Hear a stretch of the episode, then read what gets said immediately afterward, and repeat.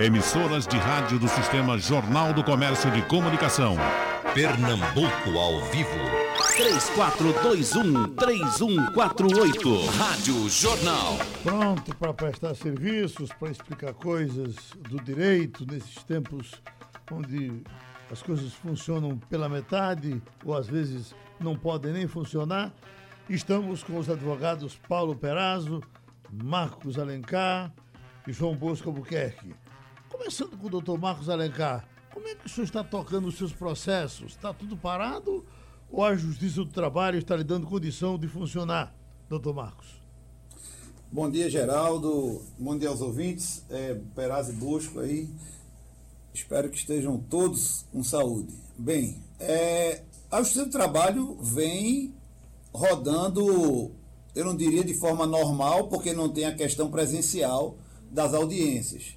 Mas em relação às publicações, a movimentação de julgamentos no tribunal, juízes proferindo despachos e sentenças é, no modo home office e até de forma telepresencial, isso vinha acontecendo durante toda a suspensão é, dos atos, que foi no dia 19 de março.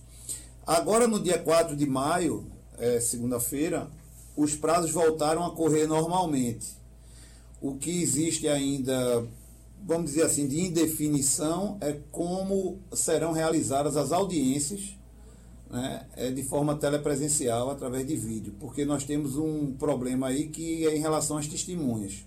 Então, isso é uma coisa que está sendo amadurecida ainda por advogados, pela própria Justiça do Trabalho, no Brasil todo para ver como vai ficar. No Tribunal Regional do Trabalho, nós tivemos, Geraldo, eu tive a, a, o prazer e a oportunidade de fazer a primeira sustentação oral é, de forma telepresencial, né? através de, de vídeo do Google Meet, é um, um aplicativo. Foi, por sinal, na turma, na segunda turma do, da Justiça do Trabalho, né, do tribunal aqui, com a presidência do doutor Fábio Farias, que já participou é, aí com você de vários debates. Então, é, a Justiça do Trabalho está se adaptando rapidamente, né? e eu acho que esse é o caminho. Nós não podemos parar. Nós temos que se proteger, evitar aglomeração, fazer tudo que a Organização Mundial da Saúde recomenda, o Ministério da Saúde, mas tocar a vida dentro desse caminho digital, vamos dizer assim. Esse modelo, o senhor acha que ele vai terminar prosperando? O senhor vai eh, depois chegar a uma, uma condição de ficar fazendo tendo contato com, com a Justiça do Trabalho direto do seu escritório o tempo todo? Olha, Geraldo, eu tenho uma história é, voltada muito a esse segmento digital. É, nosso escritório começou em 1986 e meu pai já impôs uma regra: aqui não entra máquina de escrever, vai ter que ser computador. Para você ter uma ideia, era uma dificuldade tão grande, mas a gente tinha poucos casos e dava para ir se adaptando que a Justiça do Trabalho indeferia as petições que nós apresentávamos naquele papel contínuo. Eu ia na Norgraf, é uma empresa gráfica que tinha aqui grande, mas que já fechou as portas, comprava lá o papel contínuo, a gente imprimia e o tribunal negava, dizendo que saía do formato daquele tamanho grande do papel ofício.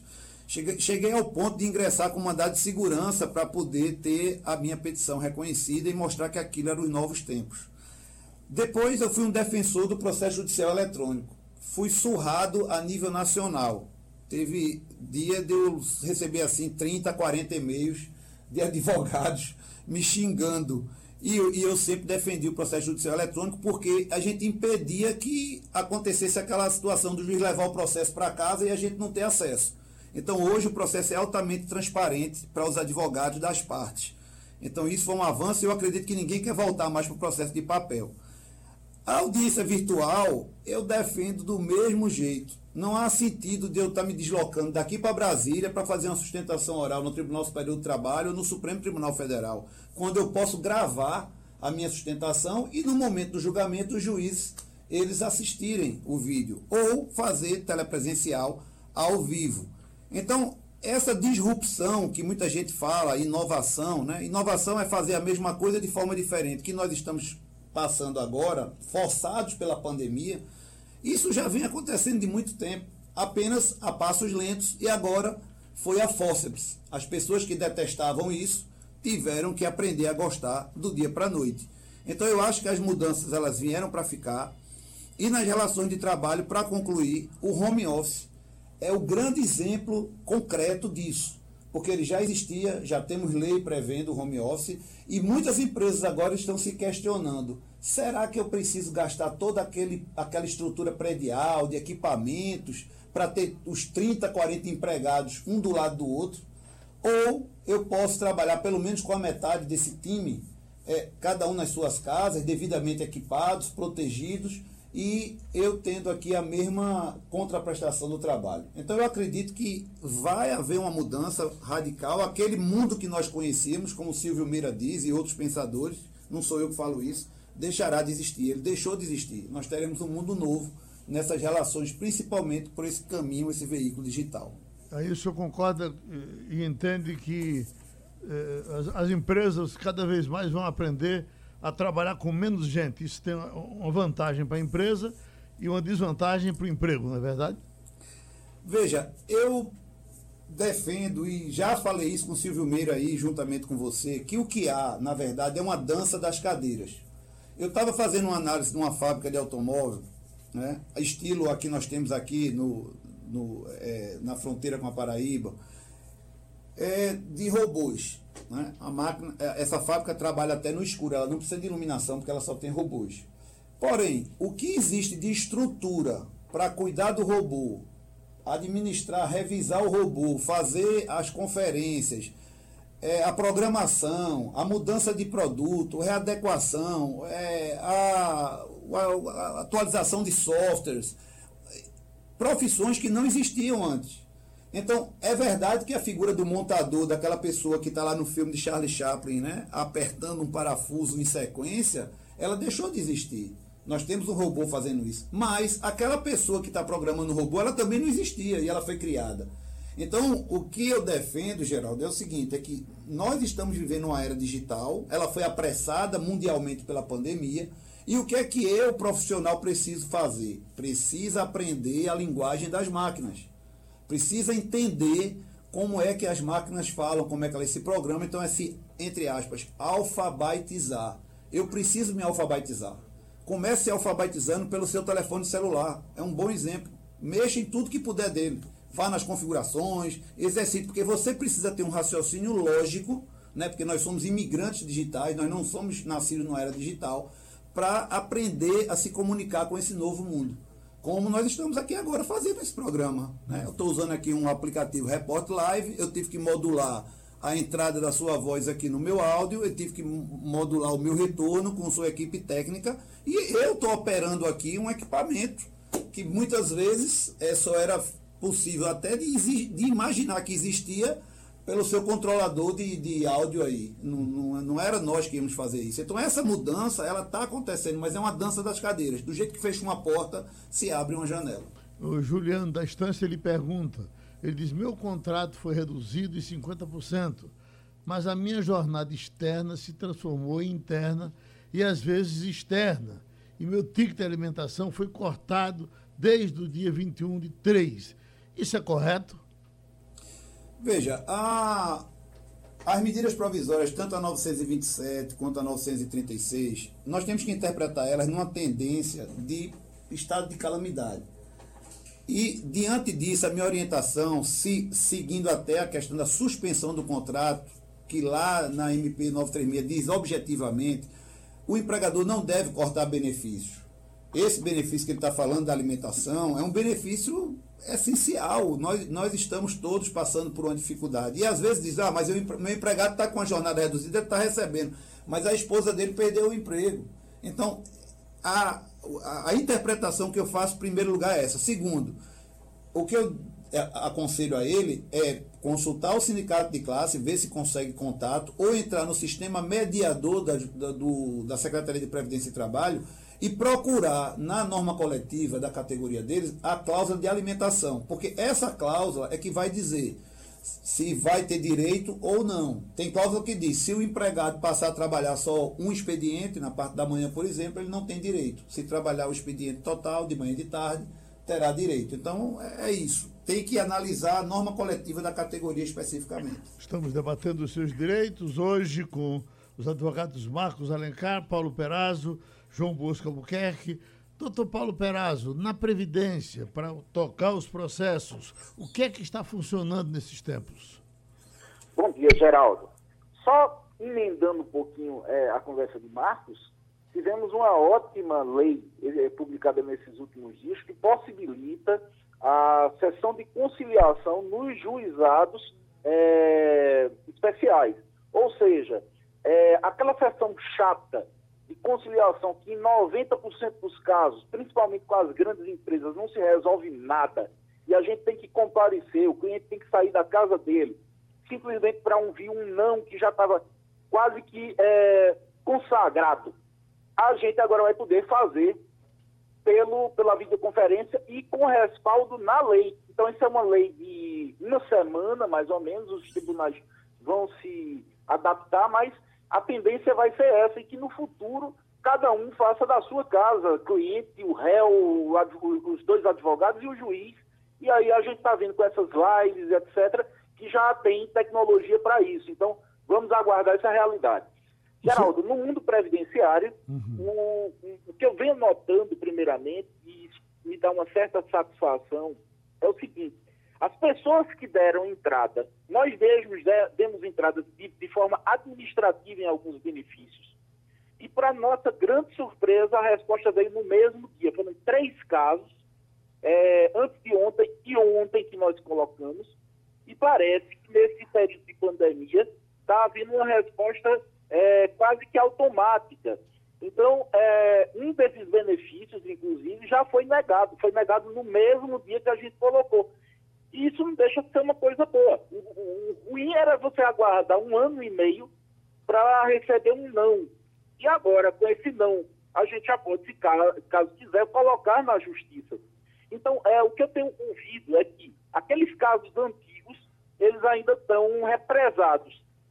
Mas esses casos que a gente tem colocado agora, eu não sei é, se foi uma força-tarefa lá dentro, mas a resposta está vindo muito rapidamente, cumprimentos de exigência, deferimentos ou indeferimentos. Isso é muito bom. E uma outra coisa muito interessante de ser dita é o seguinte, é, é, através de medida provisória, as pessoas que estejam requerendo auxílio doença, elas têm três meses de benefício antecipados, ou seja, precisa levar apenas a sua, o seu atestado médico e esse atestado médico, nesse período, está tendo uma fé de ofício. Ela tá, você não está precisando é, ir à perícia médica do INSS. Tá bom? A, a, a própria, o próprio atestado médico emitido por seu próprio médico, ele está tendo uma, uma fé de uma, uma, fé maior perante o INSS. E é, estão sendo antecipados três meses de auxílio doença. Então, para muita gente que por algum motivo não conseguiu o auxílio emergencial, saiba que existe o auxílio doença. Logicamente, você tem que estar com algum problema de saúde incapacitante. Mas a resposta está sendo muito rápida e baixa o, o atestado médico do seu próprio médico. Então, essa é uma grande notícia. Outra boa notícia é que é, as, as é, perícias que estavam agendadas foram suspensas e o, os benefícios de auxílio doença, eles estão sendo prorrogados. É uma boa notícia, porque muita gente estava com essa, esse problema. Vai chegar o dia do, da minha perícia e, e o INSS está fechado. Foram todos prorrogados. E também a prova de vida, aquela prova de vida que as pessoas têm que fazer de vez em quando. E é, tá, tá, essa, essa questão de pandemia também está prorrogada. Então, são três notícias importantes para quem está é, precisando dos serviços do INSS. Aquele listão de espera que era tão comentado, que o governo estava tentando resolver, aí veio a, a, a Covid e não se falou mais nele, se usava o pessoal, os militares que eles queriam contratar. É, é o que o senhor está dizendo, aquele negócio está andando? Está andando principalmente para os novos. Uhum. Olha, tá, eu, eu, eu até estou espantado, porque eu estou falando, a gente colocou um, uma aposentadoria por idade de manhã e de tarde tinha a resposta. Aí a gente pensou até que podia ser um, um caso à parte, uma, uma, uma, uma questão isolada, e aí colocamos mais dois benefícios antes de ontem, ou foi ontem, uma coisa assim, e, e, e a resposta da exigência chegou no mesmo dia. A gente não está sentindo essa diferença aos antigos, mas aos novos, eles estão dando uma prioridade muito grande. Acredito que por causa da Covid, sabe, é, é, Geraldo? É, é, muita gente pedindo auxílio doença e talvez tenha tido uma ordem lá dentro para analisar esses pedidos, pedidos novos com muita rapidez. Doutor João Bosco Albuquerque, as, as varas de família estão funcionando? O senhor está podendo defender seus clientes ou está tudo parado? Bom dia, Geraldo. Bom, bom dia. dia. Marcos. Bom dia, Paulo. Bom dia, ouvinte da Rádio Jornal. Ô, Geraldo, sim, é, essa é a notícia boa. E, como bem Marcos falou, a, a questão da modernidade, da informatização no Poder Judiciário. E, nesse sentido, uh, Geraldo, o, o Estado de Pernambuco, o Tribunal de Justiça de Pernambuco está de parabéns, porque esse trabalho do home office vem, vem produzindo resultados muito bons eu acredito que a resposta tem, tem sido muito imediata. O Tribunal de Justiça abriu, abriu para os advogados uh, um canal por e-mail para que os advogados se comuniquem, encaminhem mensagens solicitando despachos ou até peticionando. Os processos continuam uh, andando, os processos eletrônicos, os físicos não. Então, por exemplo, nós fizemos um pedido a um juiz da Vara da Infância e Juventude de Paulista para um, uma precatória em Alagoas e o juiz deferiu imediato. As audiências, como bem falou Paulo, acontecendo, tentativa de conciliação pelo Sejus, tanto em Jaboatão quanto em Recife. Isso já é o, o resultado dessa modernização, desse, a, desse apressamento para fazer com que as audiências se realizem, mas com a devida prudência, com a intimação das partes, respeitando o devido processo legal. Então, no direito de família, Geraldo, essa situação de confinamento trouxe realmente muito conflitos. Conflitos na, no casamento, conflitos naquelas situações em que o pai não conhecia os filhos e também não conhecia a mulher, e nessa convivência passou a conhecer os filhos, passou a conhecer a mulher. Então, a, a relação, em alguns momentos, muito boa, muito boa dentro de casa.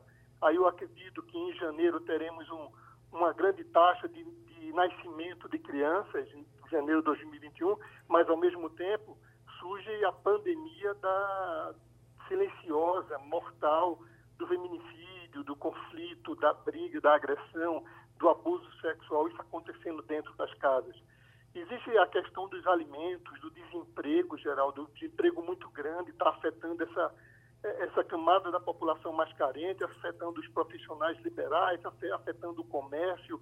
Enfim, isso vai ter um problema grande no direito de família. Já, já ingressamos com algumas medidas nesse sentido.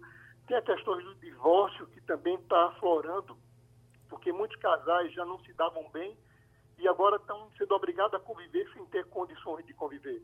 E o conflito maior, Geraldo, que, que, que afeta muito a relação familiar, é a questão da guarda, é a questão da visita, que, que alguns pais não aceitam o afastamento do filho e algumas, alguns pais também dificultam o acesso do outro. Enfim, a gente vai discutir tudo isso no debate, mas no direito de família, Geraldo, houve muita, muitas situações novas. Curiosidade, a relação pessoal dos amigos, como é que vocês estão vivendo? Porque Paulo Perazzo, João Bosco, Marcos Alencar, todos sabem que são grandes amigos, participam sempre aqui do debate, depois saem todos de mãos dadas, vão comer um, um, uma cabidelazinha ali no bar, o bar agora está fechado, o, o do Omelete está fechado também. Como é que está a convivência, uh, perguntando, começando com o doutor Marcos Alencar, uh, certamente é por telefone, um bom dia, um abraço, vocês não estão se encontrando, e até esse telefone de doutor Perazzo, que foi, não foi, ele deixa cair no mar para ganhar outro do seguro. Aí fica difícil de falar com ele. Como é que está a vida sem poder estar perto dos amigos, doutor Marcos? É, eu estou rindo aqui ainda dessa história. Veja bem, a, eu acho que o momento, Geraldo, é o seguinte, eu, eu procuro sempre pensar em termos de solução.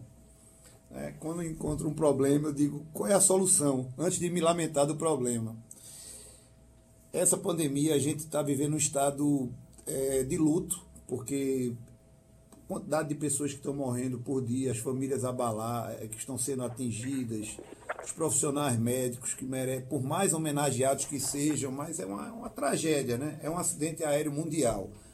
Não só na questão da saúde, como na questão econômica.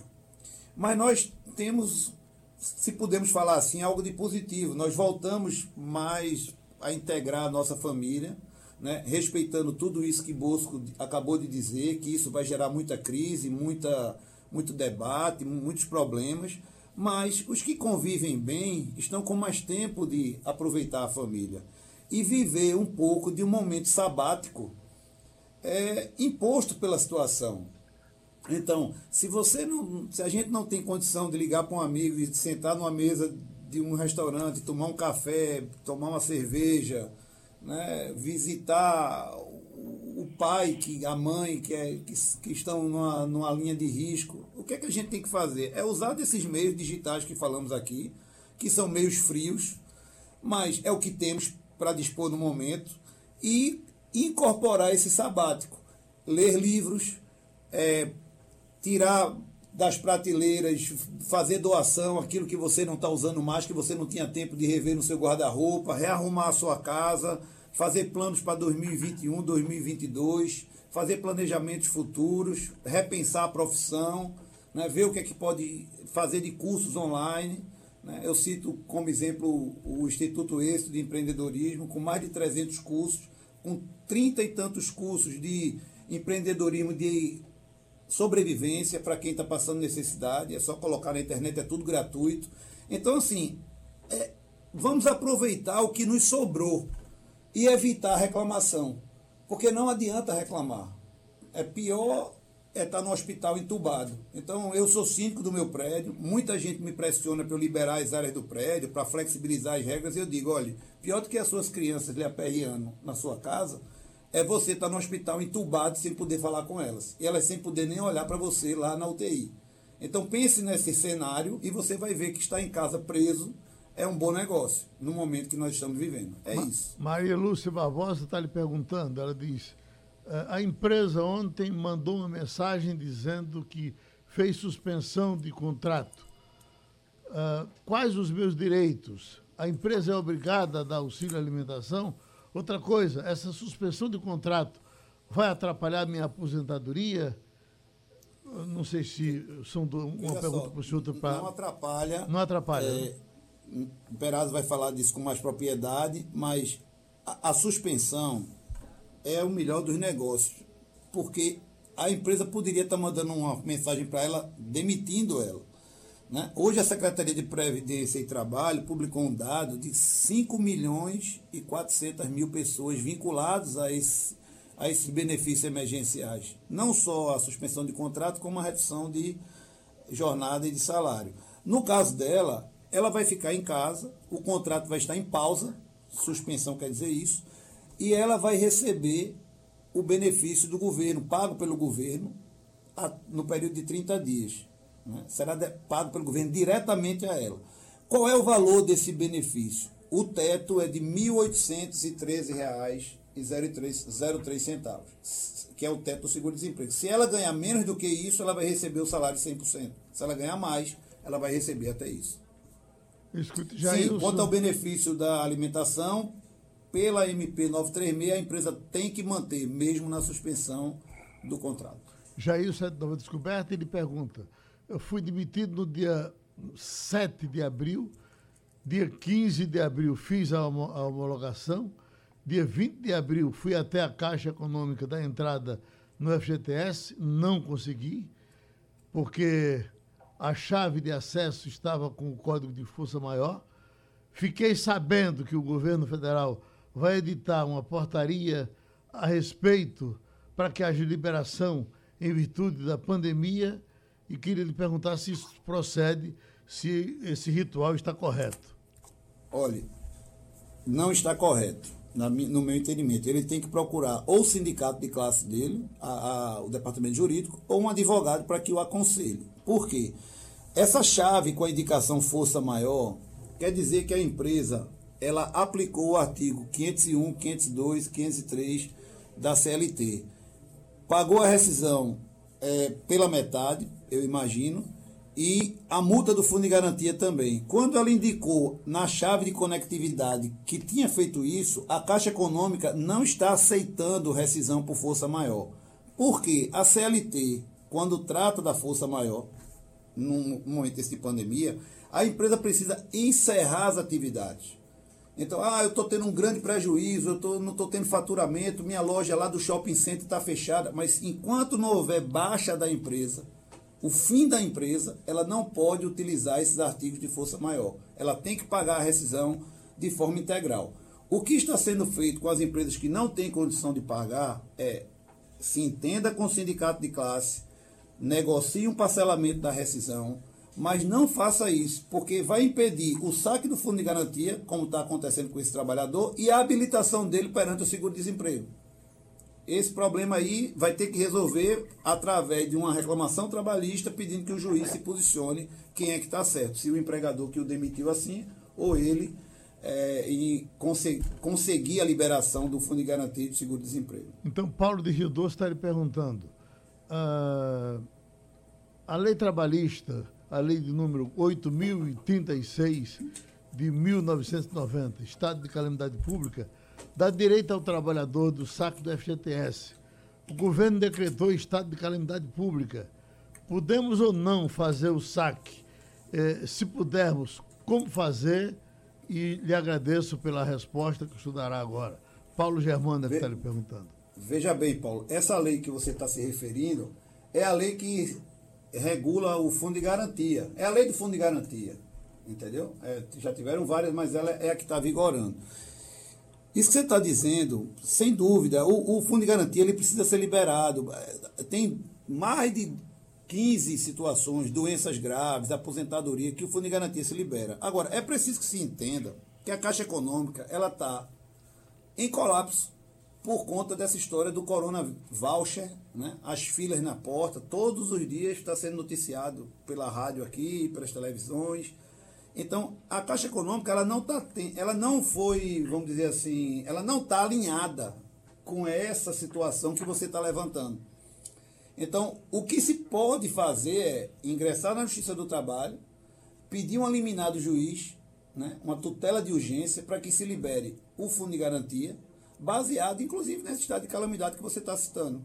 O que você está considerando não está errado, mas é o que eu estou querendo dizer é que, em termos práticos, não vai funcionar, por conta do colapso que a Caixa está passando. Ok. Ana Paula está fazendo uma pergunta, essa é para mim, ela disse, estou precisando de uma cadeira de rodas para um adulto.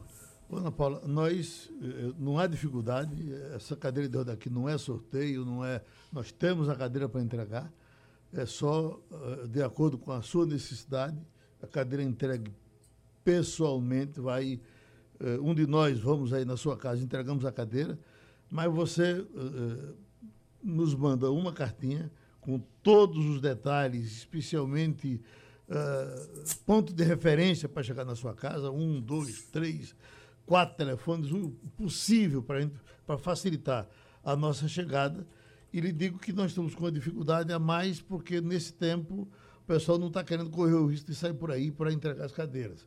Mas eh, faça a sua carta e como as demais pessoas que estão esperando podem aguardar, tá, houve uma, uma paralisação que espero que seja rápida, porque eh, eu até já me prontifiquei, disse ao pessoal da empresa, olha, eu posso sair daqui e entregar na parte da tarde, a gente faz o registro na programação da tarde mas o pessoal diz que eu corro risco, eu posso morrer na estrada e tal, e uh, estamos nessa situação.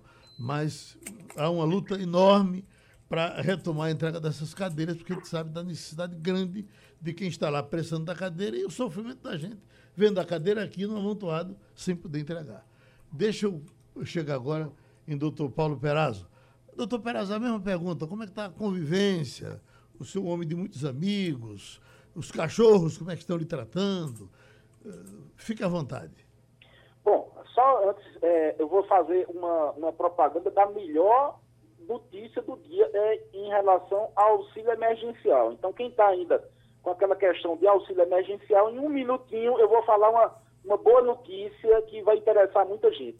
Geraldo, eu, eu é, sou uma das poucas profissões e, e que é permitido trabalhar. Está no decreto do governador que nós somos é, é atividade essencial, a advocacia. E é, ontem e hoje eu fui para o escritório, até porque eu notei que várias pessoas do escritório, funcionários do escritório, estão querendo ir para o escritório. Eu estava começando a ver problemas de saúde mental. É, alguns funcionários dizendo que estavam precisando ir para psiquiatra, não estavam conseguindo dormir. A questão do sono foi muito alterada, a pessoa vai dormir de 6, 6 horas da manhã e dorme até as 6 da noite, porque está se sentindo inútil dentro de casa, está se sentindo é, ansioso demais dentro de casa, e vendo os mesmos filmes, daqui a pouco não tem mais sentido ver tanto filme. Então eu comecei a ver que há um, um, um, uma vontade de ir. E eu disse, olha, coloque a, os equipamentos de proteção, a gente está colocando as pessoas mais espaçadas, mas eu estou sentindo que é uma necessidade. Eu acho que muita gente está sentindo essa necessidade também de começar a voltar para o tra trabalho. Não só por causa do dinheiro, mas também essa questão de saúde mental que as pessoas estão começando a entrar em parafuso. Vamos ver como é que vai ser essa questão da quarentena, se vai ser modificada, porque está tá começando a vir esse problema de violência doméstica, ansiedade, ansiolítico, pessoas que não tinham esse problema algum tempo atrás, assim, a gente na prática está sentindo que a saúde mental da população está baixando, e isso também é uma coisa muito preocupante. Agora, Geraldo, em relação a, ao Corona Voucher, eu tenho uma grande notícia para dar hoje. Olha, gente, o, o aplicativo da Caixa, ele, é, ele não dá atualização, ele não diz exatamente, dá, diz assim, dados inconclusivos e não diz o que foi. É, ele, ele tem delay, ele tem atrasado. Qual foi a grande notícia que eu vou dar em primeira mão? Vocês vão no Google e botam assim, data Prev. Data Prev é o, o órgão de informática da Previdência Social, Data Prev. Olha, Ontem eu fiz umas 20 ou 30 pesquisas de pessoas que tinham me pedido ajuda e no aplicativo dizia que estava em análise. Quando nós fomos é, para o DataPrev, as informações lá estão muito mais adiantadas. Na verdade, o benefício já havia sido negado, mas no aplicativo da Caixa aparecia em análise. A gente ligou para o 111 também. A atendente do 111 não tinha as informações tão atualizadas quanto no site da DataPrev. Ou seja, a DataPrev é quem fornece essas informações para a Caixa Econômica Federal e a Caixa não está atualizando rápido. Então, nós começamos a identificar, e eu vou, eu vou dar uma pequena dica de como é que você faz aqui para saber se o seu deu certo ou errado. Eles têm 10 itens o que aparecer com uma bolinha azul, um V dentro, é porque você passou naquele requisito. Agora, se tiver uma bolinha laranja com um X no meio, é porque você não passou naquele requisito. Então, é, quando você vê no aplicativo da Caixa, tem dizendo inconclusivo ou em análise. Quando você vai no Data Prev, ou já está resolvido, você vai ver todas as bolinhas azuis dizendo que vai ser liberado. Então você já tem um passo na frente do aplicativo da Caixa, você já sabe que foi analisado e vai ser liberado nos próximos dias. Ou então vai ter uma ou mais bolinhas laranjas. Ontem eu peguei um caso de um cara que tinha quatro bolinhas laranjas. Uma foi porque recebeu mais de 28 mil reais em 2018 Dois, porque ele tinha um vínculo com a Marinha, que ele nem sabia que existia esse vínculo. Mas esse vínculo é, ainda estava em aberto, então ele estava como servidor público. Ele tinha trabalho intermitente, que agora é possível. Quem, quem se inscreveu é, no começo não era possível, agora o trabalho intermitente vai ser pago. Então, pelo menos você faz a sua radiografia para ver se, por que, primeiramente, é, é, eles negaram ou simplesmente se calaram. Então, o site é da data prévia.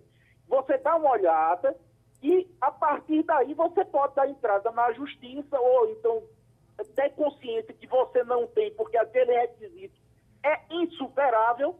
E a segunda dica é o seguinte: façam o cadastro do meu INSS. É uma coisa fantástica.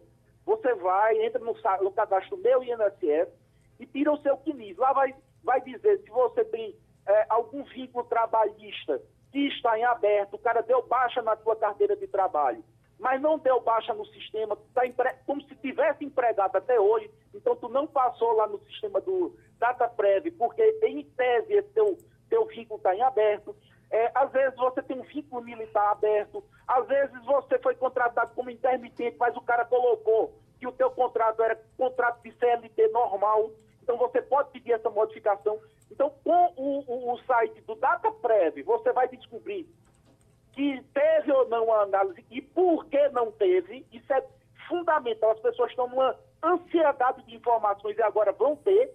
E a segunda coisa é consultar o meu INSS se tem algum problema para ver realmente se, eh, se você tem algum vínculo em aberto, etc. E isso vai resolver a vida de muita gente.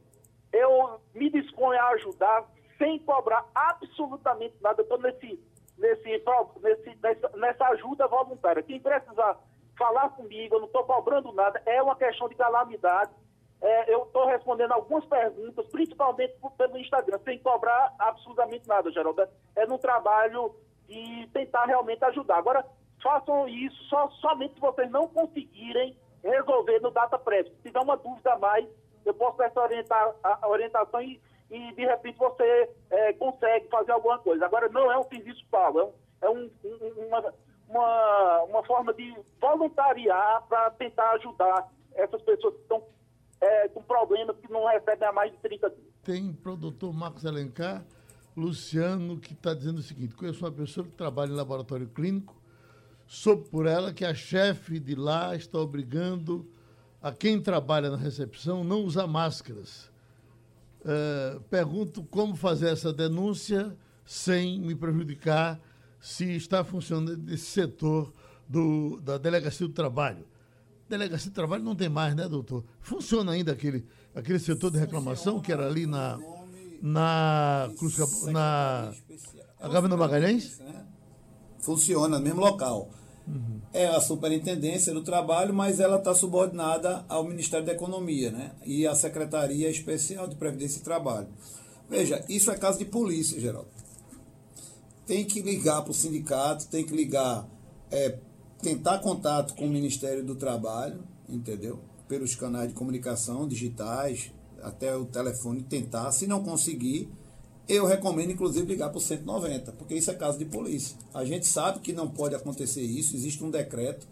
Nós temos a Organização Mundial de Saúde, isso é uma questão de humanidade, porque, veja, é tão grave que imagine que essa pessoa se, se contamina, ela até pode superar a doença, e, e quando chegar em casa, transmite para pessoas que estão na faixa de risco, diabéticos, hipertensos, uma pessoa idosa, a mãe, o pai, e aí uma pessoa dessa vem falecer. Se você fizer o caminho, isso é, é uma atitude até dolosa. É inacreditável que esteja acontecendo é, no momento desse tão, tão crítico. Né? Dizer que a pessoa não pode usar máscara, a recomendação é que proteja a sua vida, se negue a trabalhar não, não permaneça nesse local desse jeito, até que seja esclarecido isso. No caso dos domésticos, doutor Marcos, muita gente está flexibilizando, está eh, trazendo dia sim, dia não, eh, outros não estão indo de jeito nenhum. Se o, o doméstico eh, se recusar, eu não vou trabalhar porque eu não, não, não quero pegar ônibus, porque eu estou com medo, porque eu preciso ficar aqui cuidando do meu menino. Uh, o, o, patrão pode fazer alguma coisa, demite ou suporta a necessidade dele?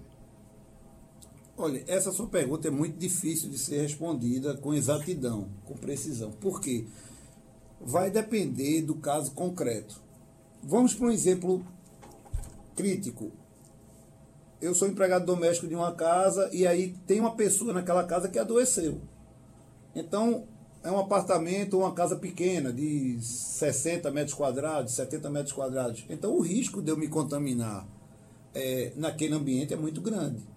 Então eu entendo que existe aí uma negativa justificada. Agora, se eu estou indo para uma residência, estou tomando os, os cuidados necessários, Né? Tem que se flexibilizar. Não vou pegar ônibus naquele horário de pico. É, eu sou doméstico, posso, posso mudar o horário. Fico restrito ao meu ambiente, a área de cozinha, a área de serviço. Uso máscara.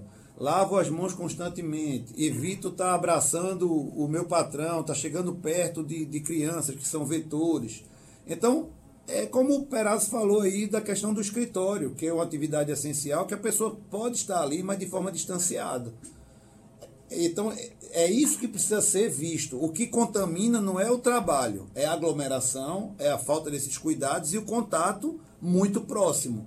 Se o contato de dois metros está sendo mantido, se a pessoa está fazendo toda essa higienização que nós já falamos aqui, e não existe uma doença presente, ativa naquele ambiente, eu não vejo essa negativa como justa. Mas o contrário, acontecendo a doença, eu vejo como, como, como sim. Jorge de Olinda está lhe perguntando, esse aqui, outro aqui. Tem uma.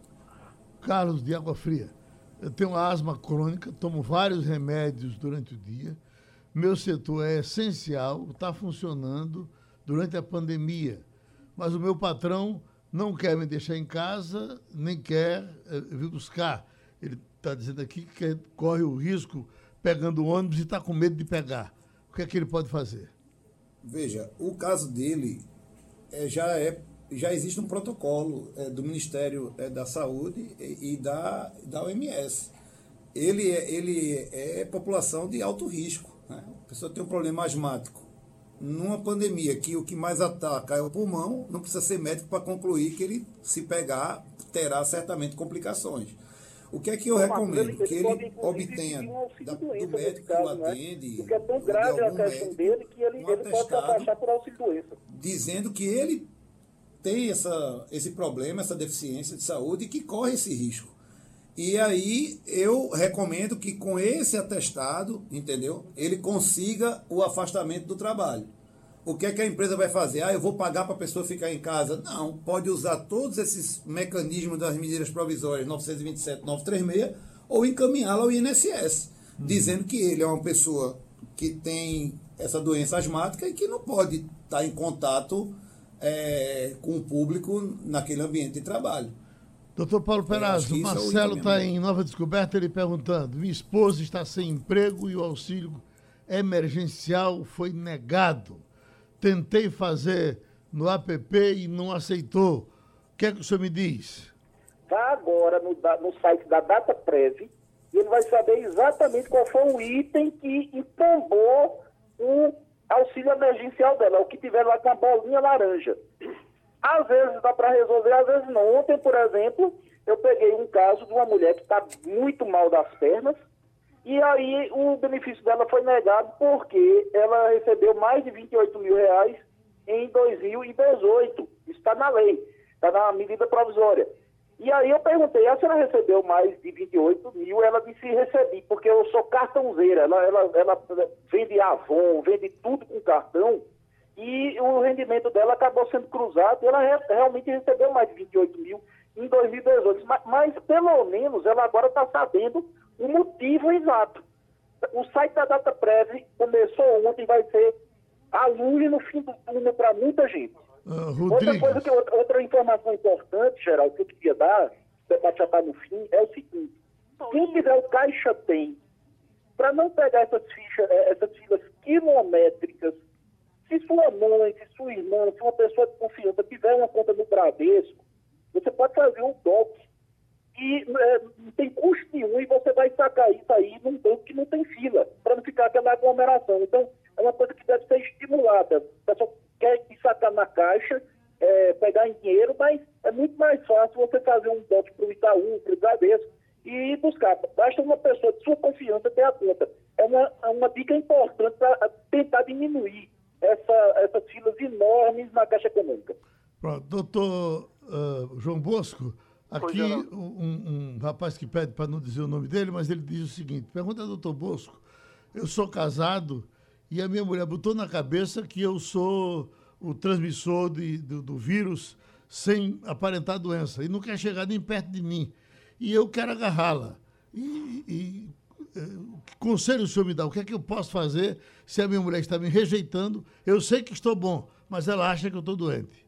Veja, Veja, Geraldo, esse é um, um problema é, delicado, né? Que, que, a mulher desconfia dele e ele teria que a prova, mas não se faz o exame e ele vai ter que buscar o bom senso, buscar o diálogo com, com a esposa dele. Mas eu gostaria de frisar alguns pontos importantes, Geraldo, que essa questão das mortes que vem acontecendo no Brasil, com a abertura de inventário, da necessidade de abertura de inventário, do prazo para abertura de inventário. Você veja que houve no Brasil uma, 600 mortes num único dia.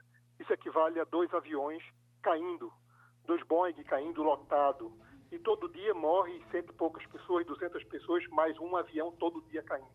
Então, nós temos esse problema da abertura de inventário, dessa questão da sucessão, dos herdeiros, da companheira que, que vive com, com o rapaz, com o falecido, ou da esposa, de outras famílias que ele possa ter agregado. Tem a questão que é muito grave, que é a questão dos alimentos, Geraldo.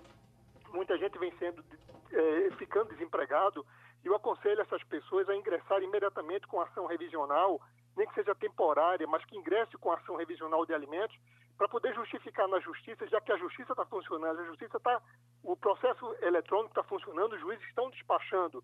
Então, que ingresse com alguma medida, que informe ao juiz essa situação que está passando, que não tem condições, para que amanhã ele não seja é, é, executado por uma ação de alimentos, que é uma outra situação também, que são as ações de execuções de alimentos, Geraldo, que vem hoje prendendo uh, os, os pagadores e tem até uma posição já do, do Superior Tribunal de Justiça, no sentido de que essa prisão seja domiciliar. Essa prisão ela não pode, por hipótese nenhuma, ser uma prisão é, em cárcere, mas sim dentro da, da residência da pessoa. Outro contexto que também é muito grave, Geraldo, que é a alienação parental, com essa questão da guarda e da visita. Muitas vezes o pai quer visitar o filho e não pode visitar porque a mãe não deixa, ou a mãe quer visitar e o, e o pai não deixa. Mas também tem pessoas que não podem visitar, porque trabalham no área de risco e, estão ingressando. Nós já estamos com algum processo na justiça pedindo que, por um, por um prazo determinado, aquele, aquele, pai ou aquela mãe não possa ter contato com o filho para que não contamine todo o restante da família, tendo em vista existir pessoas da residência com situação de risco. Então, é importante que se, que se esclareça essas situações todas, essa questão da, da, da, da visita do, do, filho, essa questão da alienação parental, onde a, a, o pai ou a mãe vem eh, colocando o filho em situação extremamente delicada, que prejudica muito grande, além da, da, dessa questão da quarentena, dessa, dessa questão do, do isolamento, entendeu? Existe também aquela situação da, da pressão psicológica do físico da criança, do, do, do adolescente, que vem prejudicando. E aí, quando o pai pode levar a criança? Ele levar no transporte público, não pode levar no transporte público. Em todo esse contexto estão sendo desencadeados na justiça, mas eu a, converso e, a, e advirto aos pais que busquem sempre o diálogo, busquem o bom senso, tanto na, na questão dos alimentos, na hora de conversar e reduzir alimentos por um determinado período, ou se houver um desemprego por um período maior, como também com relação à questão da visita e também com relação à questão da guarda. Busque o diálogo, Geraldo, é o melhor caminho para solucionar os problemas. A gente agradece aos advogados Paulo Perazzo, previdenciarista, João Bosco Albuquerque, advogado de família, Marcos Alengar, advogado do trabalho. Obrigado a todos. Sugestão ou comentário sobre o programa que você acaba de ouvir, envie para o e-mail ouvinte@radiojornal.com.br ou para o endereço Rua do Lima 250, Santo Amaro, Recife, Pernambuco.